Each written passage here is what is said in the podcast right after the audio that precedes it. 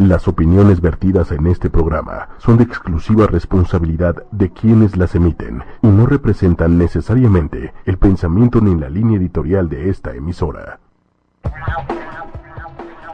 Muy buenas noches a todos, bienvenidos a Todo es una señal en su cuarta temporada.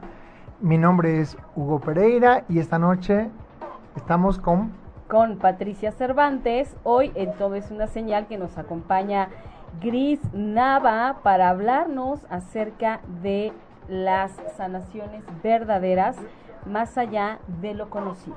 Gracias, buenas noches a todos. Hugo, Patti, gracias por invitarme a su programa nuevamente. Hola Gris. Oye, tengo una pregunta para ti, porque esto de sanar, ¿qué es sanar? Porque todos, todos pensamos que sabemos lo que es sanar y de repente puede ser que estemos totalmente equivocados. ¿Qué es sanar?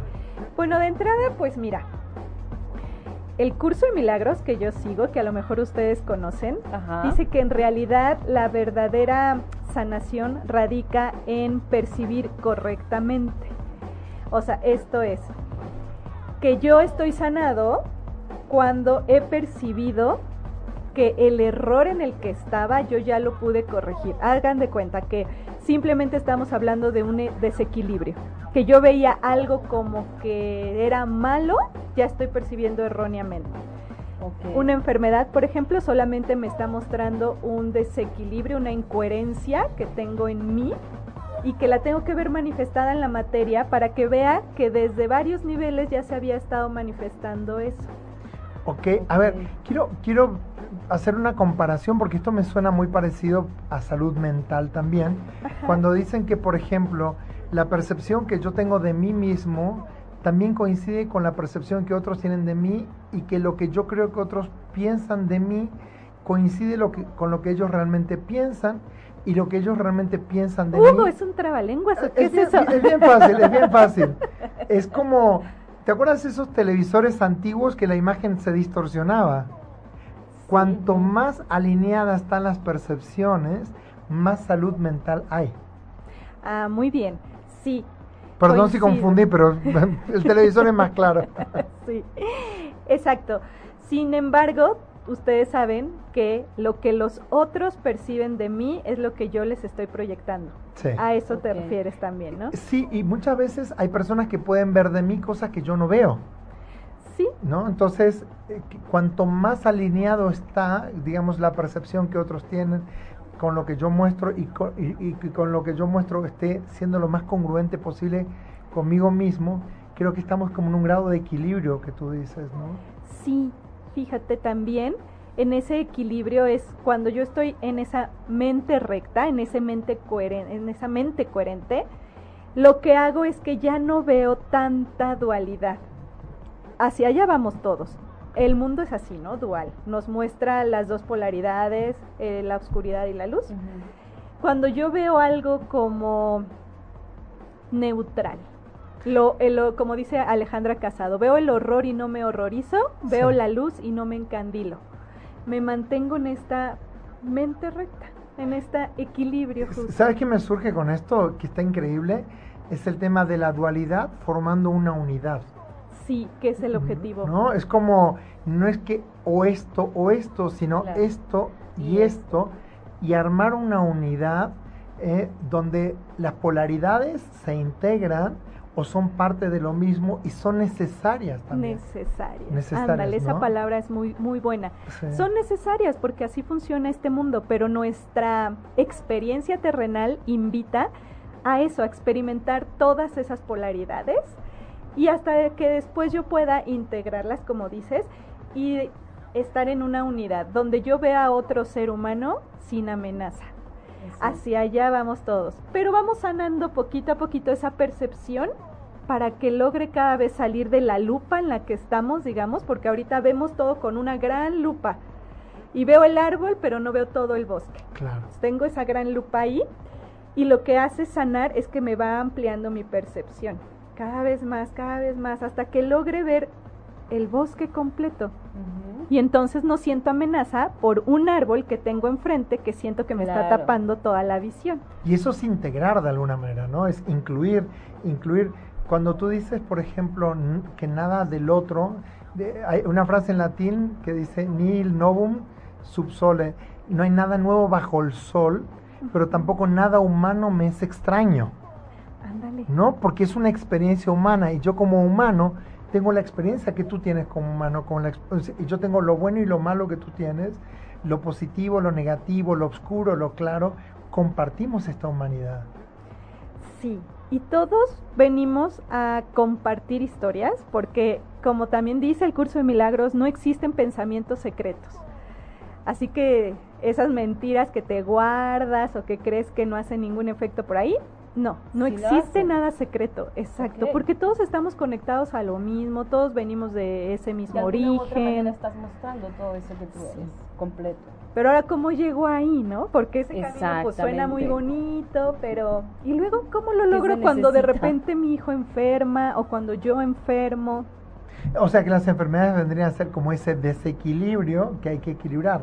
Sí, yo digo que la enfermedad en realidad es la cura porque si no lo llego a ver ah, realmente en la materia, no me doy cuenta cuánto estoy fallando a ese nivel inconsciente, por decirlo. Digamos que mi percepción ahorita está siendo una percepción consciente en el sentido nada más de que la percibo, la veo, pero hay una percepción completamente inconsciente que es esa que no logro ver. Entonces el cuerpo me, me lo tiene que hablar para que así yo pueda hacer mi labor.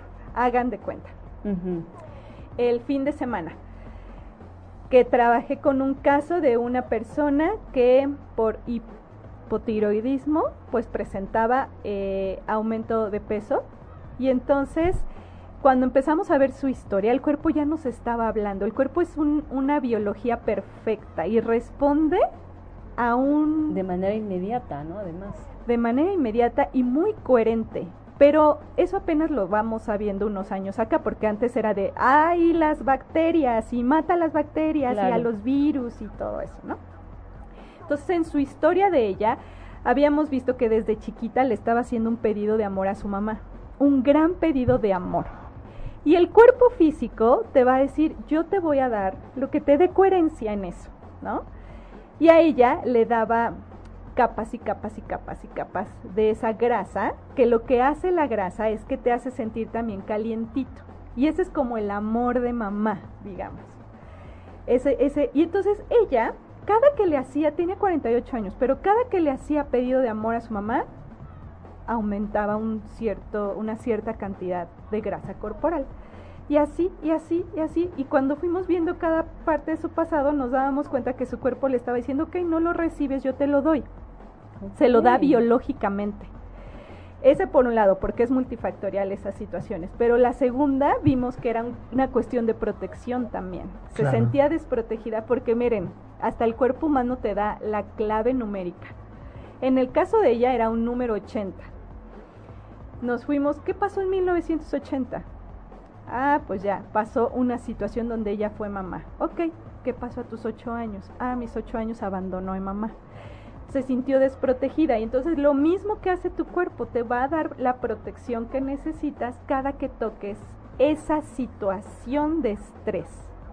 A ver, para las que nos están escuchando esta noche estamos hablando acerca de sanar, que supongo que no es lo mismo que curar. No, en realidad curar sería la curación real. Física, digamos, o la curación. A todos los niveles. La curación se da cuando ya está a todos los niveles. Esa sería la ah, curación. la curación sería como, no la médica, como ¿eh? el, el, el, fruto, digamos, de todo el trabajo de, sanación. Sería como el producto final, la curación. la curación. Wow, qué interesante. Bueno, eso lo dice el curso de, de milagros. Claro que sí. Sí, bueno, estamos hablando del curso de milagros, de, lo que tú estás aprendiendo o, ya tienes aprendido. Pero aquí hay algo muy importante para mí que tiene que ver con esto que tú dijiste, que en realidad la enfermedad es la cura. La cura. Y entonces es ahí donde trastabilla toda mi creencia acerca de que una cosa es estar curado y otra cosa es estar enfermo y es como que la enfermedad es mi cura y es como un camino tal vez. Sí, porque miren, les voy a poner de dónde viene esto. Ustedes han escuchado probablemente la descodificación biológica. Sí. Bueno, proviene del doctor Hammer, alemán, y con esto les va a quedar un poco claro a qué, se, a qué me refiero con que el cuerpo en realidad es la cura. El doctor Hammer trabajaba en oncología, sano, con su esposa, tenía su esposa, sus hijos, y uno de sus hijos en un viaje, una bala perdida, le da, y está en el hospital por unos meses. Después de tres o cuatro meses fallece, fallece. Y el doctor Hammer, cuatro meses después, manifiesta un cáncer. Él un cáncer testicular y su esposa un cáncer de ovario. Y entonces se cuestiona y dice, si yo he sido completamente sano toda mi vida, ¿será que esto que pasó con mi hijo tenga una relación? Y entonces, como trabaja en oncología, empezó a preguntar a sus pacientes que tenían ese tipo de cáncer si habían vivido algo dramático con un hijo. El 100% de los casos respondió que sí.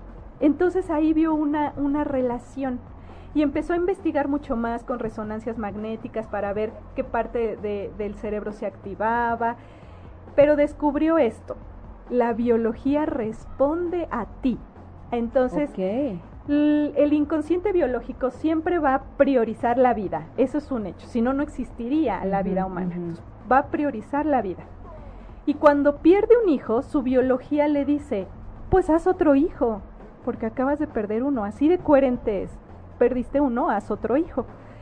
Pero ustedes saben que cuando estás en duelo, pues, ¿qué vas a querer hacer otro hijo, no? Pero está comprobado desde la psicología y también de la medicina que cuando pierdes un hijo, sientes como mucha necesidad de tener relaciones sexuales. Cuando hay un fallecimiento y no se lo explican, pero es que es biológico. Entonces, cuando no respondía a eso, el cuerpo dijo, haz hijo, haz hijo, y no, no, no, entonces piensa que hay, digamos, por piensa, ¿no? Por decir algo. Sí, el cuerpo también piensa, las células piensan, saben, dónde tienen que recuperarse y arreglarse, claro. ¿Dónde recuperar? Claro, las células, si tú te haces un corte, sabes dónde ir a sanarlo y a curarlo. Esa inteligencia, ¿no? sí, una inteligencia celular. Entonces, le dice, bueno, pues a lo mejor te hace falta más y empieza a hacer una proliferación celular. Exacto. Porque los testículos es el reservorio de lo que va a crear un hijo. Entonces, si te hace falta más, crea proliferación, le da más, más, más, igual a ella. Ve que no hay hijos y dice, ah, pues hace falta más ovarios, pues te mando más ovarios y le hace proliferación celular de ovarios. Qué impresión. Ella después manifestó un cáncer de seno también porque también está relacionado con la pérdida de hijo. Con amamantar. Exacto. Necesito proteger de más a un hijo y entonces manda otra proliferación celular. Ahí se dio cuenta el doctor Hammer que la biología era perfecta, te respondía a una necesidad no atendida. Y entonces ya hizo unas cinco leyes biológicas maravillosas donde dice que la enfermedad se da por un shock vivido dramáticamente en soledad y sin solución satisfactoria en ese momento. Y por eso también, entonces vemos que la enfermedad se produce por que responde a algo que te va a hacer sanarte.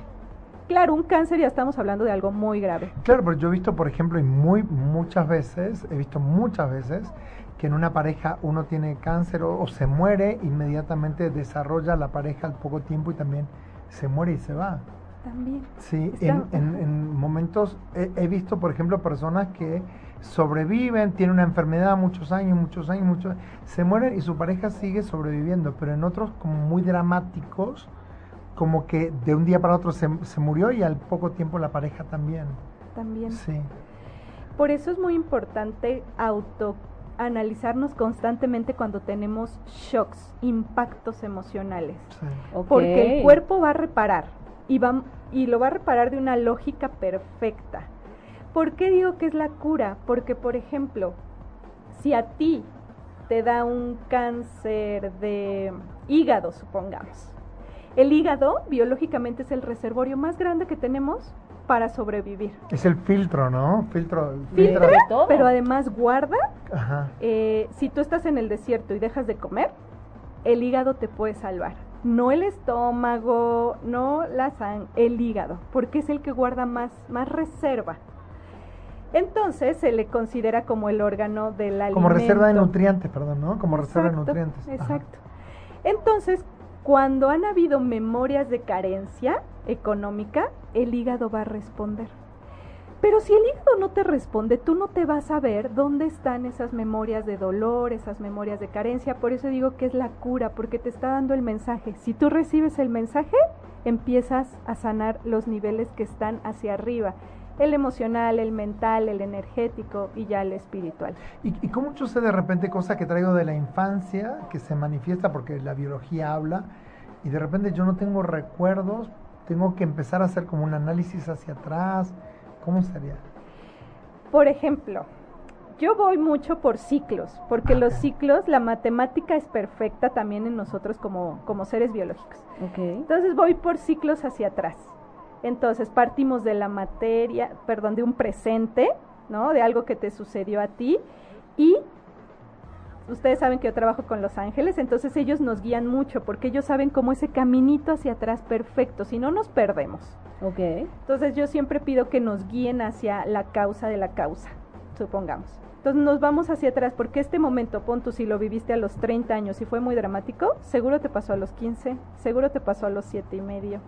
Cíclico. Cíclico, porque todo es cíclico en esta vida también. Por lo tanto, también mis impactos emocionales se ven cíclicamente, se, pueden, se pueden buscar cíclicamente. Y es muy importante darle la solución satisfactoria que no tuve en la infancia, porque antes nos mostraba, antes era la sanación como ve, libera la emoción y perdona, supongamos. Pero no pasó por la comprensión, yo no comprendí, después lo, se, eh, se cumple el ciclo y lo vuelvo a repetir. Digo, ah, caray, ¿no lo había liberado yo? Sí, quizá la emoción, pero no estaba a nivel mental, no estaba a nivel físico, a nivel por eso yo decía, la sanación tiene que ser completa, física, emocional, mental, energética, espiritual. O sea, a ver, para ahí porque, o sea, vamos de nuevo. cuando tú dices sanar hacia arriba, ¿es conectarme con algo superior? ¿Cómo es eso? contigo mismo a todos los niveles. Y entonces el primer nivel, el más arriba, sería el espiritual. Ajá. Y después viene... El energético. Energético. Luego mental emocional y ya físico-biológico. Oh, Entonces, por eso si atendemos el físico-biológico, me voy a liberar la emoción, me voy a comprender por qué me ocasioné esto, a nivel energético espiritual ya es un nivel inconsciente, ya nosotros no lo vemos, pero si pedimos a nuestros guías que nos asistan también, podemos empezar a comprender ya un nivel todavía como macro, universal. Como más grande. Sí. Ah, ok, ya entiendo por qué elegí este clan familiar, digamos. Ah, ya sé qué experiencia tengo que trascender, o me conecto con mi origen, y ya son trabajos energéticos espirituales que ya quizá tampoco nos corresponde hacerlo solos, nosotros no, no podríamos. Y ahí están tus guías que sí conocen tu plan que escogiste de vida, eh, que siempre están asistiéndonos, todos tenemos guías y los que han usado su clarividencia los ven, nunca estamos solos, jamás podemos estar solos en ningún lado. y esto de ¿Por qué elegí este clan familiar? ¿A qué se refiere? Ah, es que ah, para venir a vivir una experiencia terrenal. O sea, para venir a vivir una experiencia corpórea, digamos, venir a, tener una experiencia física en este mundo. Sí, hagan de cuenta, está como este origen, ¿no? Y este origen viene a experimentar por una lógica perfecta ciertas circunstancias. Y entonces eliges este, digamos, un alma y esa alma ve el clan perfecto que le va a servir para experimentar la infidelidad o el desamor, el engaño, los divorcios. Y si se dan cuenta hay familias que generación tras generación van repitiendo lo mismo. Ahí, a eso voy. Eliges eso porque es lo que vas a venir a ayudar a trascender en tu experiencia y es como si hiciéramos un compromiso con el clan. Tú me das la oportunidad de venir ahí y yo te doy a cambio reparación, reparación información que ayude a mejorar ese clan, por decirlo de alguna manera. ¿Y, por qué, por ejemplo, en una misma familia hay hermanos tan distintos? Ah, por la complementariedad. Como les digo, siempre están las dualidades. Entonces, em, por ejemplo, padres divorciados que tienen dos hijos, normalmente uno se divorcia y el otro jamás se divorcia. Están como el complemento perfecto. Porque uno va a reparar y el otro va a repetir. Se hace un equilibrio en el clan siempre también. Por eso, por eso son tan distintos. Y las adicciones, por ejemplo. Ay, las adicciones. el alcohol, las drogas. Porque yo he visto, por ejemplo, a través de muchos entrenamientos que hago, que de repente eh, hay personas con adicciones, con el alcohol básicamente, pero que vienen de la generación anterior y de la generación anterior. Es como, yo no sé si es que no, hubo un aprendizaje o, algo está ocurriendo, ¿no? Sí, no se hereda el alcoholismo, se hereda el conflicto no resuelto. Que se manifiesta en, alcoholismo. O en, otra adicción. Sí, cada adicción tiene como un, por ejemplo, el cigarro. Sí. Desde esta perspectiva, la adicción al cigarro tiene algo que ver con, con los pulmones específicamente y es cuando tú fumas un cigarro, ¿qué haces? Inhalas. Jalas. aire. Esa sensación, por eso muchas personas que se sienten como que están encerradas en la oficina, y tengo que salir a echarme un cigarrito, o estoy bajo estrés, tengo que fumar un ah, cigarrito. Lo que hago es esto de, me siento asfixiado y necesito inhalar, inhalar. Y eso es lo que me da el cigarro, en realidad es esta sensación de tomo aire y Porque me siento asfixiado. Sí, exacto. Como de aparte emocional es ¿qué te está asfixiando? Que por eso necesitas el cigarro. En el alcoholismo, en mi experiencia que llevo con esos temas de alcoholismo, sí hay un tema muy fuerte relacionado con la mamá. Con la mamá, ahí. Y son normalmente personas que no han logrado su independencia de mamá y te das cuenta, ya que revisas su historia, ahí está, como el doctor Hammer que hizo una investigación y se dio cuenta que todos coincidían, haz de cuenta que así en el alcoholismo. He visto que todos coinciden donde hay una mamá muy acaparadora. Y normalmente es más con los hombres. Claro. Más acaparadora, entonces no se siente libre y, y la fuga es el alcohol. Y la otra es, reprimo tanto mi sombra que solo la puedo sacar con el alcohol. Qué barbaridad. Es como no me permito Porque el, el alcohol básicamente lo que hace es afloja los frenos inhibitorios y me permite me permite ser, me permite ser y ser y hacer cosas que jamás haría esta wow, está sumamente interesante. Vamos a hacer una pausa por unos momentos y ya regresamos con un tema interesantísimo que tiene que ver con sanación pero una sanación de verdad ¿eh? con todo. Gracias Transpersonal. Es un encuentro terapéutico distinto. Con Jaime Lugo. Transpersonal. Aprender. Todo el tiempo estoy estudiando algo. Uchumedia.com. Transpersonal. Miércoles, 9 de la noche.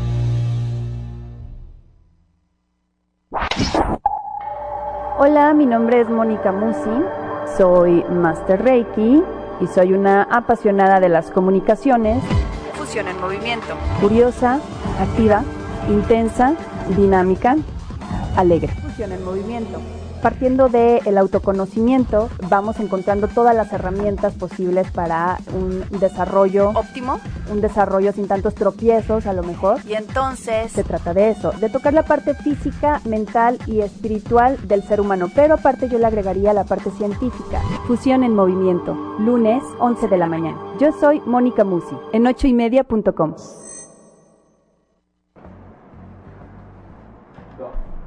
Muy bien, pues ya estamos de regreso nuevamente con Gris Nava hablando de este tema tan interesante que es la sanación.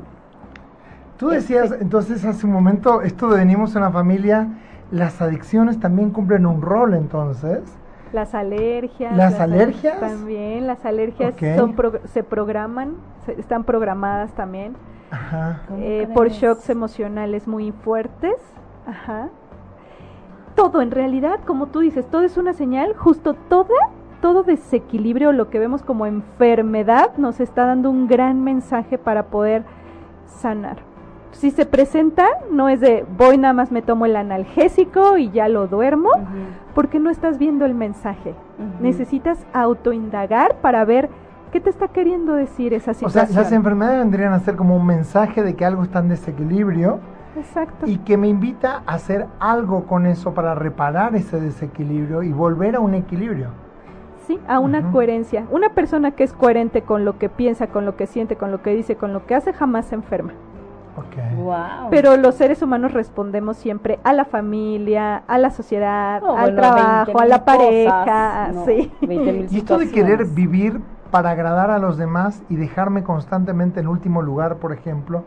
¿Qué cosa genera esto? Porque yo no creo que sea gratis, digamos, pasarse la vida este, dando tu vida por los demás y olvidándote de ti y que se pase así inadvertidamente. ¿Qué consecuencias puede traer eso? Uy, yo creo que muchas. De entrada no haces tu misión de vida.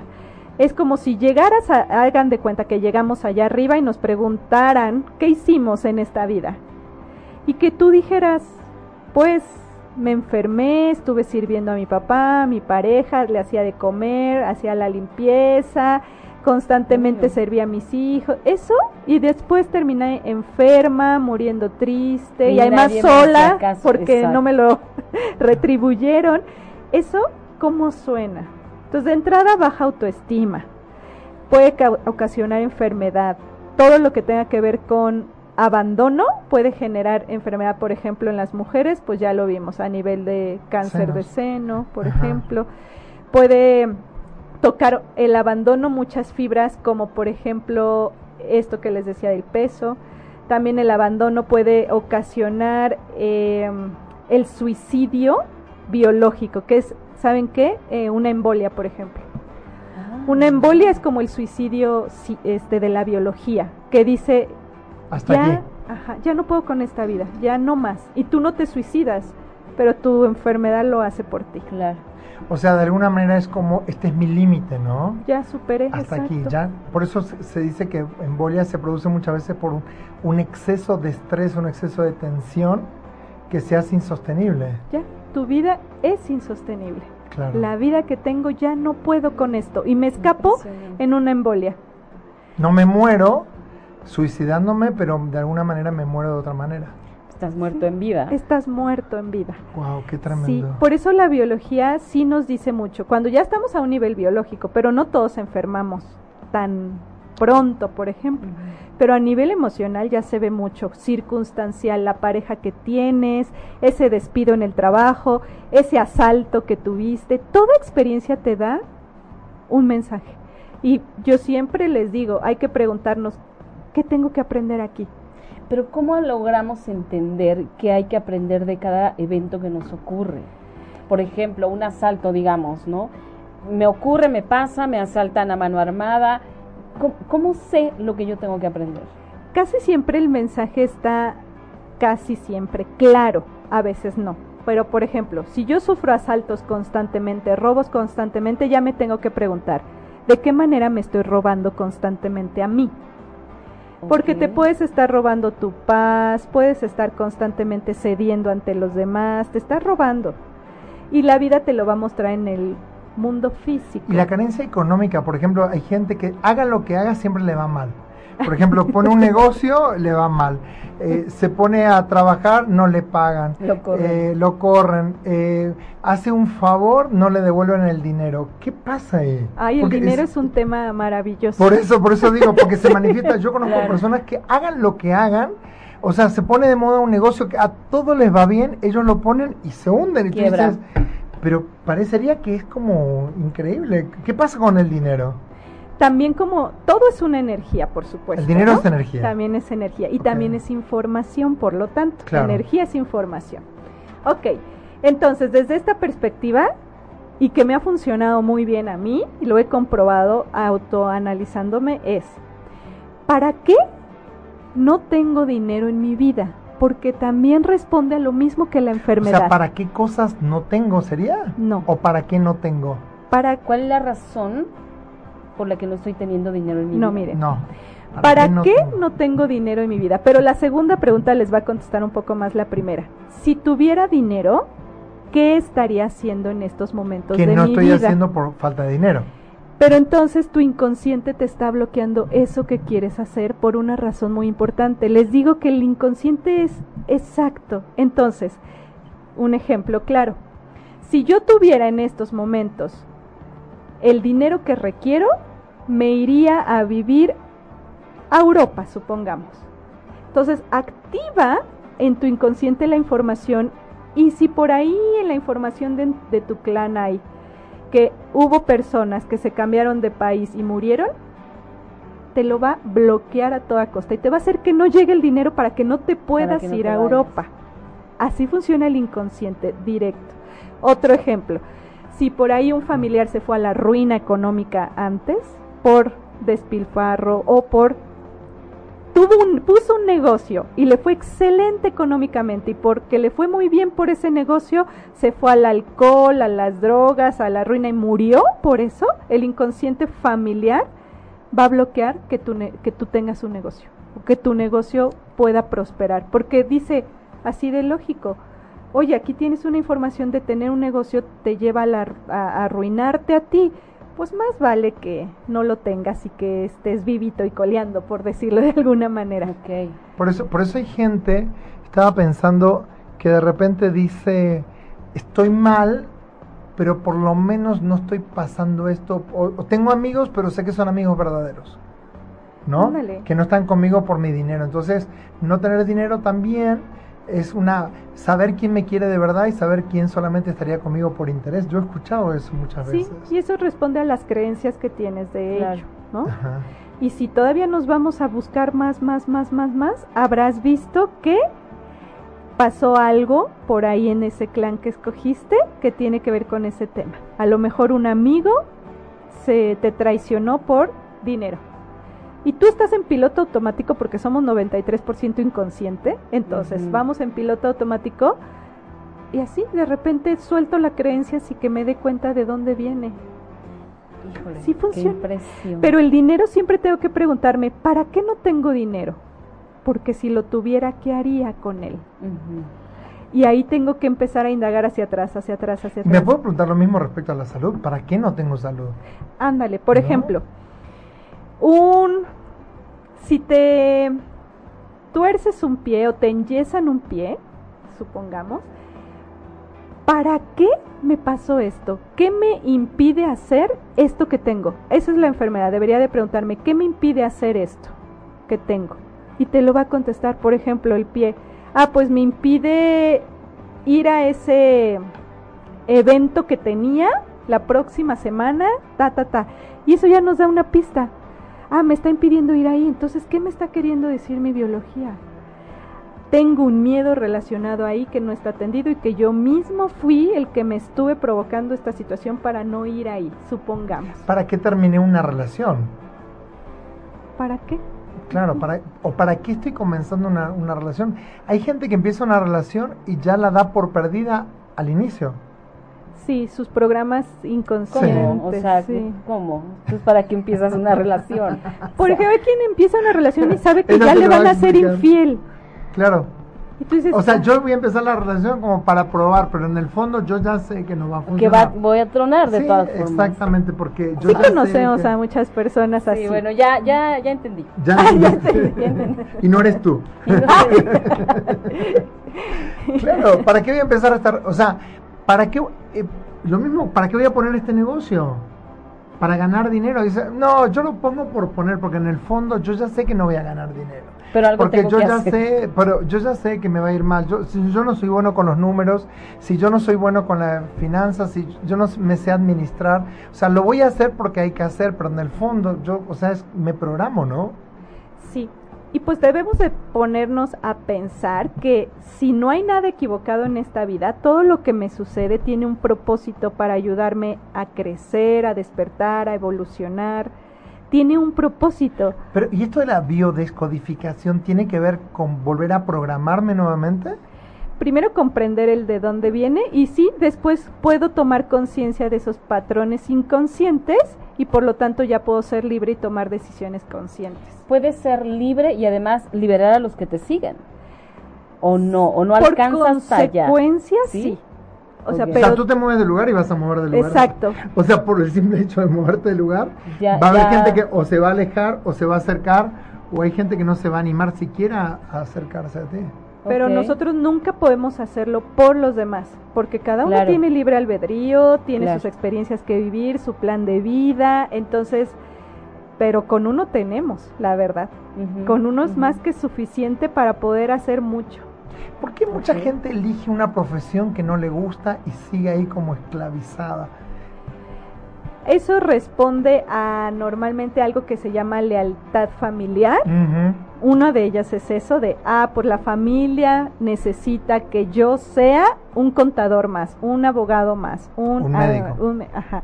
O por las necesidades del clan, también elijo inconscientemente una profesión. Si han habido muchos temas muy ríspidos, legales, en el clan familiar, te vas a dar cuenta que hay muchos abogados ahí. Sí, o problemas, o problemas de, Sí. de salud mental, muchos psicólogos, Médicos, médicos, psicólogos, psiquiatras, exactamente. como una forma de sanar o resanar, o no sé cómo se diría, pero está bien interesante porque de repente esto que tú dices del clan, yo me acuerdo que hace muchos, muchas décadas atrás, toda la familia se veía un cura y un alguien en el ejército, Ay, ándale. Ajá. porque no había tan, tanta oferta laboral y tenían que asegurarse, la gente entraba al clero a hacerse cura para no morir de hambre, era como algo que me aseguraba que yo iba a tener una... Entonces en todas las familias había alguien en el ejército y alguien En el clero, Y además, el- como eso que se ha como una repetido, forma de supervivencia. ahora esas generaciones que estamos abajo, hay muchas que todavía siguen reparando esos votos de castidad, hay muchos que siguen reparando las guerras todavía actualmente, generaciones aquí abajo, Claro. donde luego no sabes por qué tienes esos miedos tan grandes, por ejemplo, los que heredaban, A la violencia, ajá, al dolor, a una... dolor, Ajá. sí, esos votos de castidad también se ven, por ejemplo, en problemas sexuales actuales y que son luego inconscientes. Sí, porque se- diríamos, ya estamos casi 20 años de haber empezado el siglo XXI y hay temas sexuales que siguen siendo tabúes, que siguen Sí. siendo la desnudez. De repente cuando en el 1500 se exaltaba el cuerpo humano, hoy no hay que tapar, no hay que mostrar, y todo es como ultrajante y todo es miedo a la sexualidad, cuando a esta altura podríamos decir que el cuerpo ya está más que enseñado, más que visto, o sea, como esa represión ¿no? sexual, ¿no? Sí, hace, hace poquito hablábamos con una doctora en un programa y justamente ella explicaba este rollo de, de la masturbación. Sí. O sea, cómo sigue viéndose como, Como algo tabú. que no puedes hacerlo, o sea, no debe, no es algo bueno. Cuando estamos ya cuántas cosas avanzadas y eso tan sencillo sigue siendo un problema. Sí, pero tú- si tú ves películas de los 70, de los 80, aquí mismo en México, había mucha desnudez, había mucha pornografía de alguna manera, había mucha cosa, y como que el cuerpo pasaba a ser como irre- pero después parece que se volvió como a una moralina de no, no, y cada vez menos, menos, menos, menos, menos. Aunque bueno, eso por ejemplo de la masturbación en el hombre es aceptada. Sí. En la Sí, mujer es más es aceptada, no, no tan, Más no aceptada. tan abiertamente, sí. Pero es que también sucede que a la mujer pues se le mataba por eso. Y eso está en la memoria. A la mujer se le mataba por saber leer, por usar su intuición. Entonces ahora hay mujeres que les aterra ver, ver, ver a un ángel, una pequeña, un pequeño atisbo de un ángel. Porque justamente traemos toda esa información y es perfecta. Porque si no, imagínense si no guardáramos toda la información de millones de milenios. Sí, yo, nos yo me imagino como, seres humanos que guardamos la información del, del Sí. cavernícola dentro Exacto. nuestro, por eso tenemos reacciones de cavernícola. Instintivas todavía, Claro. muy instintivas. y que te- tiene que ver con la supervivencia. El punto también es que aguantamos relaciones que no funcionan por una cuestión de sentimiento de supervivencia. Ay, perfecto. Eso también lo, no lo- nos lo enseñó el doctor Hammer. Sí. Él nos dio cuatro marcadores. El primero es modo supervivencia, que mi único propósito es mantenerme vivo. Sí. El segundo marcador es el de protección. Ok, una vez que ya me mantuve vivo, ahora necesito protegerme. sí. Y ahí es donde también entra mucho la pareja, los hijos. Claro. Estoy en esa necesidad de protección.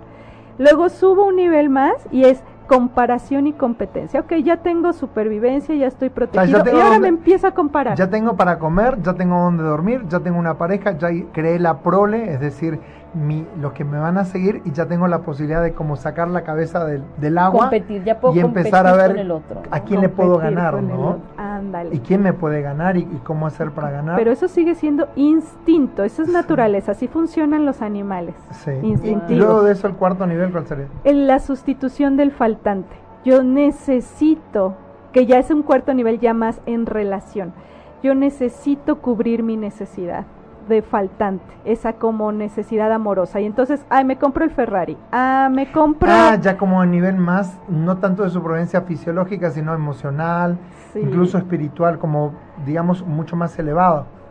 Y que entonces me compro algo por un faltante emocional, ya tengo para comer, ya tengo donde dormir. Y ya después empiezo a cubrir esas necesidades mentales, digamos, por decirlo de alguna manera, sustitución del faltante. Y eso se da porque todavía no reconozco cuál es mi propósito aquí. Por eso estoy en esos cuatro marcadores de supervivencia en realidad. Sí, es como la pirámide de Maslow, de supervivencia a las necesidades ya espirituales. Por eso yo cuando, por ejemplo, va a venir un Congreso Mundial de Filosofía, etcétera, y yo le digo a las personas a veces, ¿cuándo un hombre filosofa? Y cuando puede, cuando tiene sus necesidades satisfechas, porque es donde yo me pongo a pensar, a ver qué es la vida, qué es Dios, qué es el destino, pero porque tengo necesidades básicas satisfechas. Si uno las tuviera, tendría que andar corriendo detrás de un animal para cazarlo y poder comer. Sí, y ahora en la época moderna, cazar el mamut es cazar ese puesto, es cazar ese salario, es cazar ese trabajo. No crean que nada más como que le pusimos el siglo XXI, pero siguen siendo esos patrones instintivos. O sea, estamos en el siglo XXI, pero seguimos operando. O sea, todo lo, lo, interesante de esto es que la tecnología ha avanzado tanto, pero nosotros como seres humanos hemos quedado muy rezagados. O sea, la tecnología suplanta y, y, y tal vez malamente muchas cosas que deberíamos aprender por nosotros mismos pero de repente es más fácil apretar un botón y que las cosas se solucionan. Y tal vez eso retrasa incluso nuestro propio crecimiento como seres humanos. Nos está forzando, así veo como que la, la tecnología nos está diciendo, pues te voy a sacar a rastras aunque no quieras. Exactamente. Y nos va jalando, pero estamos como en un, yo siento así como en una transición prototipo. Sí, como cuando nos llegó el avión. Sí, y también existe, veo yo, o sea, me estoy dando cuenta de este cambio de conciencia que de alguna manera todos estamos empezando a buscar, o sea, como que estamos más ávidos de conocimiento, de saber quién soy, de dónde vengo, porque cómo puedo hacer mejor. Sí, ¿para qué tenemos esta existencia? Por eso, de hecho, está este programa, porque es como una manera de conocernos, reconocernos, buscarnos, entendernos porque ya la búsqueda, o sea, ya tenemos para comer, ya tenemos donde dormir, ya tenemos un colchón, ya tenemos más de, un, de, de, de, una ropa, digamos, podemos elegir, o sea, pero entonces ya llegó el momento de evolucionar como humanidad hacia un lugar mucho más alto, como decías tú, espiritual, energético, ir más allá de lo físico. Sí, porque ya todos nos pasa, ok, ya tengo todo eso cubierto, ¿y por qué sigo sintiendo vacío? Claro. Porque el vacío es tu origen, pero todavía no lo quieres reconocer. Ustedes vean esta habitación. ¿Qué es lo que más abunda? ¿Materia o vacío? Vacío. Tú ve el cielo, ve la ciudad, ¿qué abunda más? vacío. Vacío. Claro, vacío. Pero eso es a lo que más le temo. Pero es mi origen, es la nada y es el todo. Entonces, cuando voy ampliando mi percepción, ya me estoy empezando a salir de esos cuatro niveles muy básicos de percepción errónea, que es supervivencia. Y entonces ya empiezo a buscar el propósito en realidad. Ah, debe de haber un propósito para estar aquí. Y es cuando ya se empiezan a preguntar muchos, ¿y cuál será mi misión de vida? ¿Y para qué he venido aquí? ¿Debe de haber más algo más allá que esto? ¿Ya tengo todo y aún así siento vacío? Entonces empezamos a ampliar cada vez más nuestra percepción hasta el objetivo es llegar a la percepción verdadera que les decía, donde yo no veo algo malo como tal, ni algo bueno como tal, sino veo todo perfecto. O sea, la percepción verdadera sería, o la sanación verdadera sería ver que todo lo que ocurre es perfecto en la manera en que es. Sí. Wow. No hay nada erróneo aquí. Todos los iluminados nos lo han demostrado. Han pasado por esta vida y nos demuestran, o sea, ¿no se dan cuenta que no se inmutan en nada? Claro. Exacto. Porque ellos están percibiendo correctamente. Y en cambio nosotros... Ay, ya me voy al drama. Qué barbaridad. Pero allá vamos. Entonces, ¿cómo es? Tienes que autoindagar todo el tiempo, cada que te pase algo. ¿Para qué? ¿Qué tengo que aprender aquí? Cuando alguien se lastima los pies constantemente, ¿qué es? Mira, los pies son los que te permiten trasladarte, moverte, avanzar. Entonces te está como queriendo decir, y esto es biológico, desde la biología hacía esto. Un clan, cuando tú te perdías, era casi casi muerte porque te quedabas por ahí solito. Entonces la biología te decía te estás perdiendo demasiado y entraba un cansancio. ¿Para qué? Porque el cansancio te obligaba a quedarte ahí. Y entonces es más fácil que el clan te encontrara a ti que tú te siguieras perdiendo. Si te quedado quieto. Eso mismo pasa con los pies. Cuando ya te está cerrando el camino, tú y coherencia lo sabe, pero tú todavía no. Entonces te tuerces constantemente los tobillos. Quieres avanzar, pero algo te está diciendo no, no. Te estás yendo por la dirección que no es la mejor para ti. Entonces, detente un poquito y analiza dónde quieres ir. Y es esa pausa. No puedo avanzar porque estoy avanzando mal. Me estoy equivocando. Sí, cuando son de que no puedo. Y los pies significan también la parte de mamá, porque son los que tienen contacto con la madre tierra, o sea, la madre, la cabeza más con el papá. Vaya, porque es mucho simbólico, porque así funciona nuestro inconsciente. Y, el avance, ¿no? Que también tiene que ver con el futuro. Sí, sí, yo tengo miedo, al futuro, pero es justamente esto, tengo miedo en la dirección en la que voy, entonces me tengo que detener para analizarlo. Es como la fiebre, yo tengo entendido que la fiebre lo que hace, cuando tienes fiebre, todo se, se, te, se te cae, pero es justamente porque te obliga a descansar y, te obliga a de alguna manera, este, tienes fiebre para, para eh, transpiras para darle, liberar a tu cuerpo también de tantas toxinas.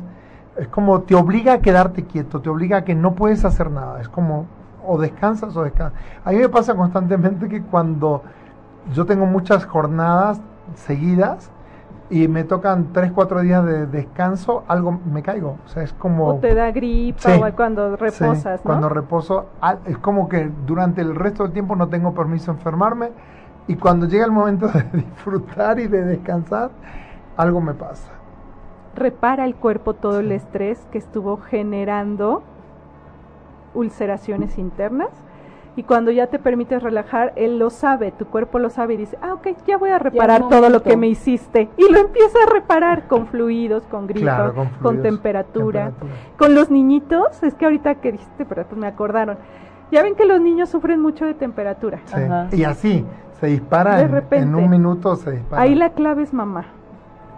Y la temperatura bajaría con que mamá se quedara abrazando a su chiquito en ella. Porque la, la, temperatura está sustituyendo el calor de mamá. Y si tú le das el calor de mamá, la temperatura ya no tiene razón de ser. Pero ¿qué hacemos? Mételo en una tina fría con agua. De mil medicamentos. Se le tiene que bajar la temperatura. Y hay algo más amoroso que eso. y más sencillo. Sí. Ajá. Oye, y cuando, por ejemplo, conozco personas que constantemente tienen dolor en el estómago, como que no pueden digerir, como que todo les cae mal es no poder digerir la situación. Literal, no puedo digerir lo que estoy viviendo o esa persona con la que estoy conviviendo en el trabajo todos los días. Y yo entonces todos los días tengo colitis. Todos los días me la tengo que tragar. exactamente. ¿verdad? La verdad que la biología es coherente, exacta. Sabia. sí, te responde a lo que le pides. Eso se habla de que cuando perdemos la visión. Pues sí Exactamente. Pues pues Algo que no quiero ver. Depende qué. Si yo tengo un peligro inminente muy cercano a mí, me va a, no sé si es miopía o astigmatismo. ¿cuál astigmatismo de los dos? cuando no puedo ver de cerca. Tengo el peligro muy cerca y no lo quiero ver, me aterra. Igual el otro de lejos. Entonces ahí, por ejemplo, el peligro que está muy cerca, pues puede ser alguien con quien convives todos los días. Y el tema es que inmediatamente lo que hacemos es eh, querer tapar, digamos, el síntoma, pero no estamos yendo a lo profundo, que sería muy interesante autodescubrirnos. Ay, sí, de verdad, pregúntate. Y además no podemos solos, porque siempre queremos hacer todo solos. Por eso vas a un médico, por eso vas porque justamente nuestra percepción es tan limitada que a veces necesitamos que alguien que no esté en mi percepción me ayude a ver más ampliamente. Por eso cuando vamos al médico inmediatamente ya nos sentimos mejor. Antes hasta ni siquiera de contarle todo, ya por estar ahí. Sí, por sentarme. sí, ya Y cuando tú dices, el médico no me vio con cara de susto ni nada, al contrario, ya, ya me siento mejor. No, porque de repente pensamos, no, si me ve y es así como... Mm, entonces, este, ya hay algo malo, pero sí, ah, bienvenido, ¿cómo está? ¿Cómo ha estado estos días? Inmediatamente ya No, todo muy bien, doctor. O sea, no, Todo qué increíble. Gris, vamos terminando el programa, está Ok. riquísimo este programa, pero tenemos que invitarte para que vengas a Ay, contarnos más. sí, Gris, faltaron tantas cosas. de verdad impresionante darnos cuenta. ¿Cuál es el mensaje que tú le podrías decir a la gente hoy respecto a sanar y después dónde te encontramos en tus redes? Muy bien. De entrada sí les quiero decir, apóyate siempre en tus guías, en tus ángeles, para que te ayuden a ver más ampliamente eso que no alcanzas a ver de ti. Después hay que tenerlo la mayor coherencia posible dentro de nosotros. Es sí cuando quiero decir sí y no cuando no. Ah, Ok. Y bueno, pues me encuentran en mi página de internet, grisinava.com, Grisi con Y al final. con Y. ¿Y doble S?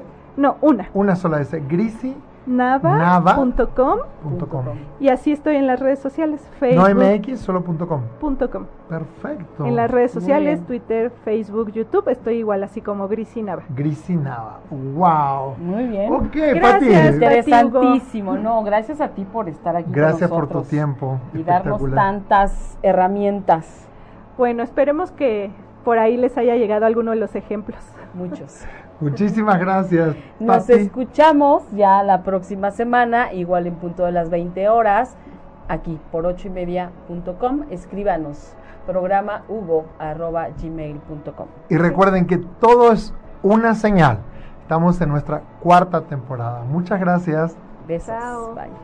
Si te perdiste de algo o quieres volver a escuchar todo el programa, está disponible con su blog en ochoymedia.com. Y encuentra todos nuestros podcasts de todos nuestros programas en iTunes y Tuning Radio. Todos los programas de ochoymedia.com en la palma de tu mano.